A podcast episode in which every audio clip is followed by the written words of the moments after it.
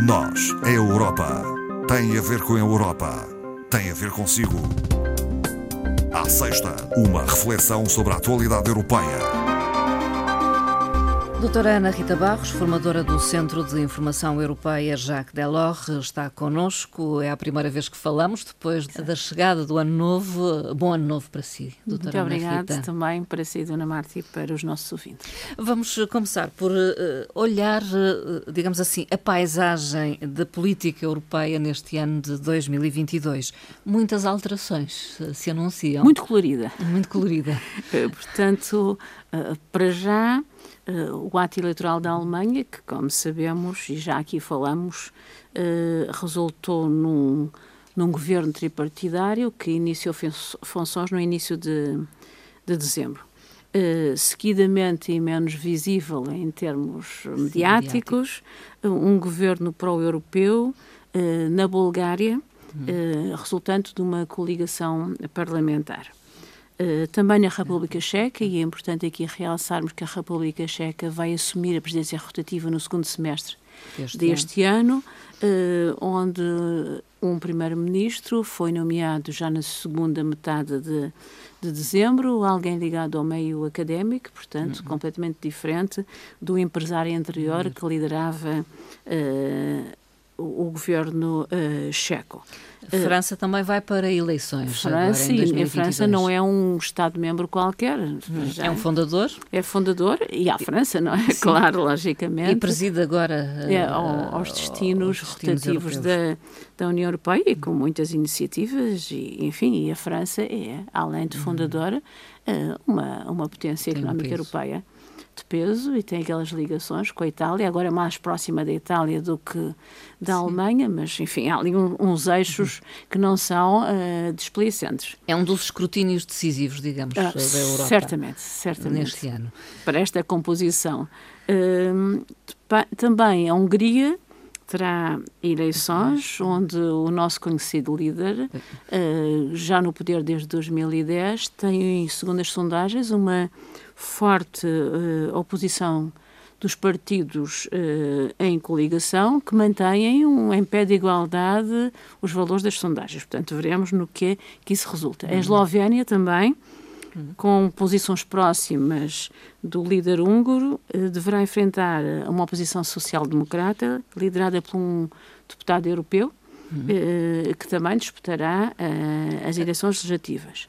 A própria Suécia, cuja chefe de governo tomou posse numa semana, Sim. enfim, que houve ali aquelas mudanças, terá eleições legislativas no final deste verão, portanto, Voltará então às urnas às também. urnas e possivelmente para continuidade, mas logo veremos. Portugal, Eh, claro, também terá Portugal eleições também, legislativas. eh, legislativas este mês, como nós sabemos. Além disso, os Países Baixos, onde depois de 10 meses o governo, esta semana, finalmente entrou em funções. Enfim, acho que é um cenário Muitas mudanças. eh, com eh, muitas mudanças. Tem implicações eh, depois chefes- na política são chefes de Estado, Europeia. no caso da França, e de governo, nos outros que nós citamos, hum, que constituem e são membros do Conselho Europeu. Hum. O Conselho Europeu, eh, esse que este ano tem decisões importantíssimas a serem tomadas, desde logo eh, as alterações das regras orçamentais, que penso que falaremos hoje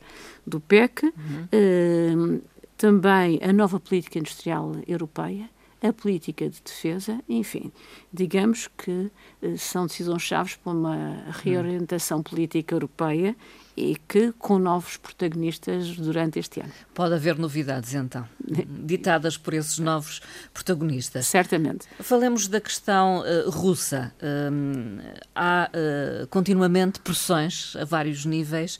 Eh, as relações não têm sido fáceis da União Europeia com a Rússia, por um lado, mas também da NATO com a Com a- Rússia, com a Rússia. os Estados Unidos, a Rússia, enfim. Os Estados Unidos tentam eh, ser intermediar estas negociações. Ainda esta semana assistimos eh, ao decorrer de algumas negociações em termos da NATO, eh, mas na mesma altura a Rússia anunciava um reforço do contingente junto de duas repúblicas, antigas repúblicas soviéticas, a nas Geórgia e a Ucrânia. Um reforço de 10 mil soldados russos, onde o Ministério da Defesa russo divulgou uh, o início das manobras com fogo real, quer no Exército, quer uh, nas forças navais estacionadas, quer no Mar Negro ou no Mar Cáspio. Enfim, segundo a informação oficial russa, tratam-se de preparações e exercícios militares. Uh, no entanto, sabe-se que os 100 mil soldados que já estão nas fronteiras destas duas repúblicas de que falámos vão ser reforçados com este contingente de hum. 10 mil soldados, o que nos preocupa a nós europeus. Uh, Isso tem sido manifestado. Tem sido, além disso também não podemos, tem sido manifestado pela nas relações diplomáticas, no, nos encontros diplomáticos. Certamente, alguns nem, nem sempre nem bem sabemos, não é? nem bem sucedidos, outros nem sabemos, não é? Mas o que é certo é que a Rússia mantém aquela sua posição quase intransigente e, além disso, eh, também estes dois, estes dois países que nós falamos, a Ucrânia e a Geórgia, já pediram há muito tempo a sua integração na NATO e hum. têm tido a oposição, sempre a oposição exatamente. da própria Rússia. E eles agora estão a reclamar cada vez mais por esta situação e esta pressão, cada vez mais a sua integração, porque deixaria de ser um problema só deles, para passar um, uhum. a ser um problema uh, da NATO e, e, dos seus membros, uh, mas não parece que uhum. seja ainda Sim. para tão breve. E esta tomada de posição uh, de Putin e da Rússia é também para consumir interno, digamos assim. Eh, para, é, é uma demonstração de força interna, sim. Fazer face até críticas que possam surgir por outras questões ligadas, nomeadamente eh, à inflação eh, na Rússia, sim, ao preço um, de alguns um certo, bens. Um certo movimento que tem existido de reformados e assalariados para aumento das pensões de reforma pensões. e dos seus salários. a Rússia anunciou, muito Putin anunciou muito recentemente o aumento de, das reformas o equivalente a 16 euros, não é muito, uhum. uma reforma na Rússia, em termos é. médios, são 188 euros, euros. na nossa moeda. Uh, mas uh, a inflação é muito elevada. Os últimos dados de 2021 indicam para valores entre 8,4% e 8,6%. Uhum. São valores elevados, o que levou em 2021 uh, à Rússia alterar a cotação do seu, da sua moeda, do seu rublo, uh, durante o ano de 2021 por sete vezes, uhum. o que é significativo das flutuações que os preços têm tido naquele uhum. país e do impacto que têm nos Sim, consumidor. Mas... Além disso, persiste a questão do gás. O gás natural? O gás natural, fornecido pela estatal Gazprom, continua em níveis de fornecimento para a Europa muito baixos.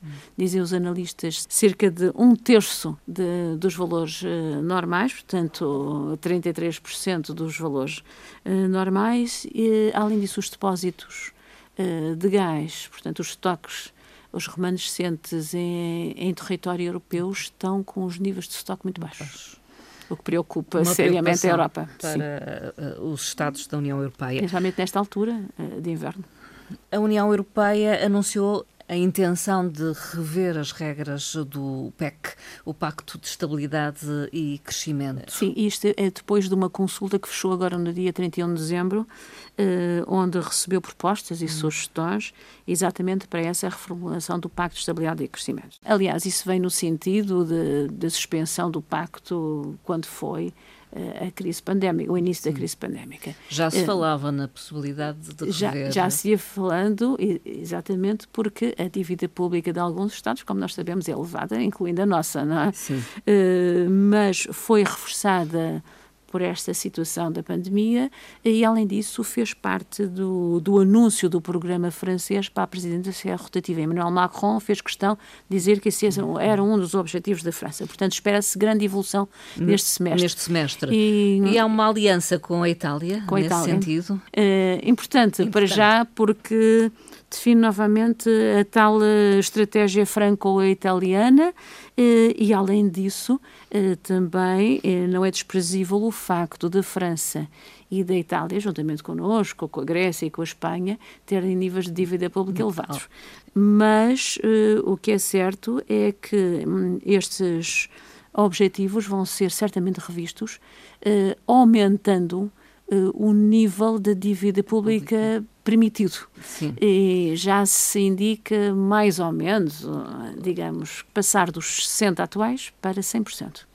Enfim, é apenas uma indicação, uma indicação, e uma indicação que resultou destes contactos franco italianos. É apenas um ponto. Um dos pontos que a França vinca muito é diferenciar uh, o nível de dívida pública em relação ao PIB por cada um dos Estados-membros, atendendo às suas situações reais, o que é importante, não é?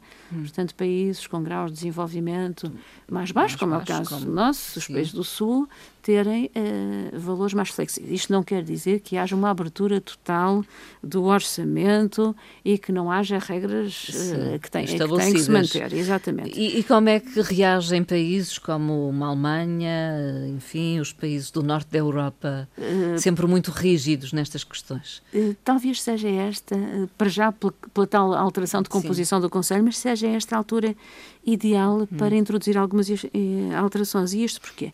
Porque os Países Baixos, depois de 10 meses, eh, estão a iniciar agora o governo, mas com um programa muito ambicioso e com elevados investimentos, o que nos vai fazer também rever as regras de austeridade que eles imponham aos outros, porque uh, querem impulsionar a transição, rapidamente a transição ecológica e digital e, portanto, eles próprios vão ter que investir muito. Uh, além disso, temos, uh, como sempre, a Alemanha, um falcão fiscal uh, sempre muito atento, uhum. mas que também na sua política de coligação com os verdes irá fazer grandes investimentos e, e portanto, também é um pouco mais permissivo uhum. nesta nesta área. É aproveitar, digamos, esta flexibilidade Sim. para rever os enfim, tais... rever Uh, também uh, as regras. As regras, aproveitar o contributo francês e italiano e a própria Comissão. Este semestre terá que ser este semestre, porque depois com a presença checa vai ser um pouco mais difícil, uh, dar corpo a esta proposta e, enfim, fazer um texto da, da alteração para ser aprovado pelas instituições europeias. Uhum. Estamos já a comemorar o Ano Europeu da Juventude. Já aqui tínhamos referido que 2022 é um ano voltado para os jovens. Já houve uh, algum desenvolvimento, alguma iniciativa uh, neste âmbito? A primeira iniciativa divulgada é a recomendação do Conselho sobre o voluntariado jovem. Uh, implementar o voluntariado como uma forma de aprendizagem não formal enriquecimento dos jovens, aquisição de competências e de aptidões que se conhecem e com duas vertentes importantes: reforçar a inclusão de jovens e superar os seus desafios em termos sociais. Muitas hum. vezes são jovens com menos oportunidades, com algumas dificuldades e que eh, beneficiarão muito deste programa. Uh, os jovens, uh, em 2019, tinham participado, porque depois o programa teve suspenso, como Sim. sabemos, tinham participado, 34% dos jovens europeus tinham participado num programa de voluntariado, mas muito um programa de fronteira seguinte. Hum.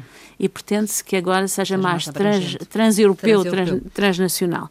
Um, o aumento entre 2011 e 2019, que são os últimos anos, foi de 10% dos jovens nesta área, hum. não é muito. E a Sim. recomendação agora um, do Conselho, nesta recomendação aos Estados-membros, é que divulguem. Sim. Divulguem os direitos do voluntariado e dos jovens voluntários, divulguem os benefícios, divulguem hum. os apoios. Para uh, haver uma maior participação. Sim. Uh, portanto, e, e normalmente também proponham uh, neste projeto uh, voluntariado de qualidade, que a União Europeia chama voluntariado de, de qualidade, e áreas diferenciadas, uhum. o que tem acontecido até agora. E propõe-se como áreas novas uh, formação digital, virem da formação digital, e a cooperação intergeracional. Sim. Portanto, novos e, e menos novos. Menos é? novos.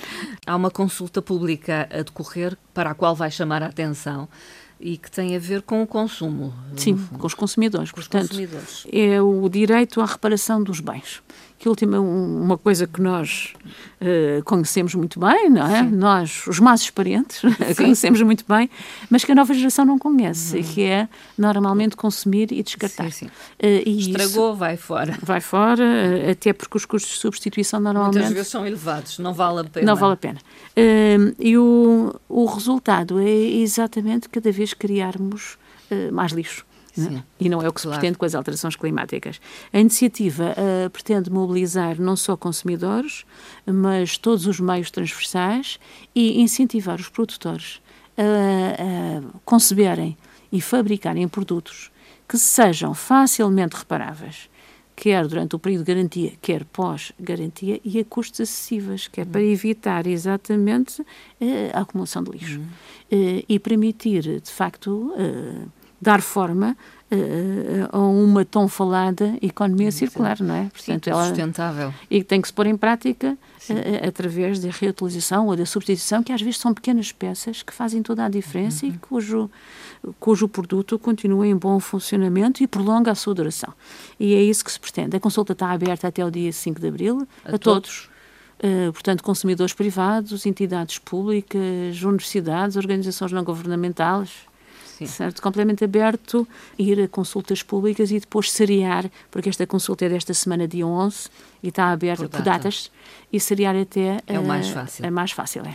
Eh, falemos de poupança e investimento das famílias. Foram conhecidos alguns dados do, Eurostat, do Eurostat. Esta semana, portanto, a taxa de poupança das famílias na União Europeia baixou no terceiro trimestre de 2021, que são os últimos dados, para o valor de 15%. Portanto, baixou em relação ao primeiro trimestre de 2020, portanto, o início uh, do nosso confinamento.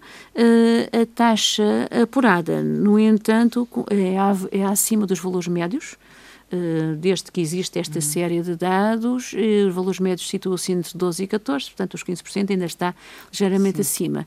Eh, de realçar que o investimento das famílias aumentou e aumentou uhum. não em consumo direto de bens não. perecíveis, mas em capital fixo, ou seja, investimentos duradouros realçando de facto o imobiliário. Sim. Portanto, quer dizer que estas poupanças foram, uh, em grande parte, bem canalizadas. Vamos terminar com uma frase de uh, David Sassoli, que faleceu uh, recentemente. Portanto, David Sassoli, que regressou uh, ao, à Europa depois de ter estado doente, regressou em dezembro para estar presente no Conselho Europeu e esta frase é do seu último discurso, exatamente em dezembro de 2021. A Europa precisa, e precisa sobretudo, de um novo projeto de esperança um projeto onde todos se revejam. Um projeto que encarna os valores da nossa União. Um projeto que se impunha aos olhos de todos os europeus e que seja o nosso ponto de encontro. David Sassoli. David Sassoli era um europeísta convicto, não era, doutora Ana Rita Barros? Convicto jornalista. Foi jornalista, sim. Uh, natural de Florença, na Itália, com uma formação em ciência política, um europeísta profundo que mereceu uh, os reparos positivos de, Sim, todos, de todos, os seus uh, colaboradores, euro, eurodeputados e, vários, e responsáveis de várias instituições europeias. Todos lamentaram a sua morte precoce. Fica essa frase como referência. Doutora Ana Rita Barros, obrigada e até à próxima conversa. Muito obrigada, Ana Marta. Obrigada.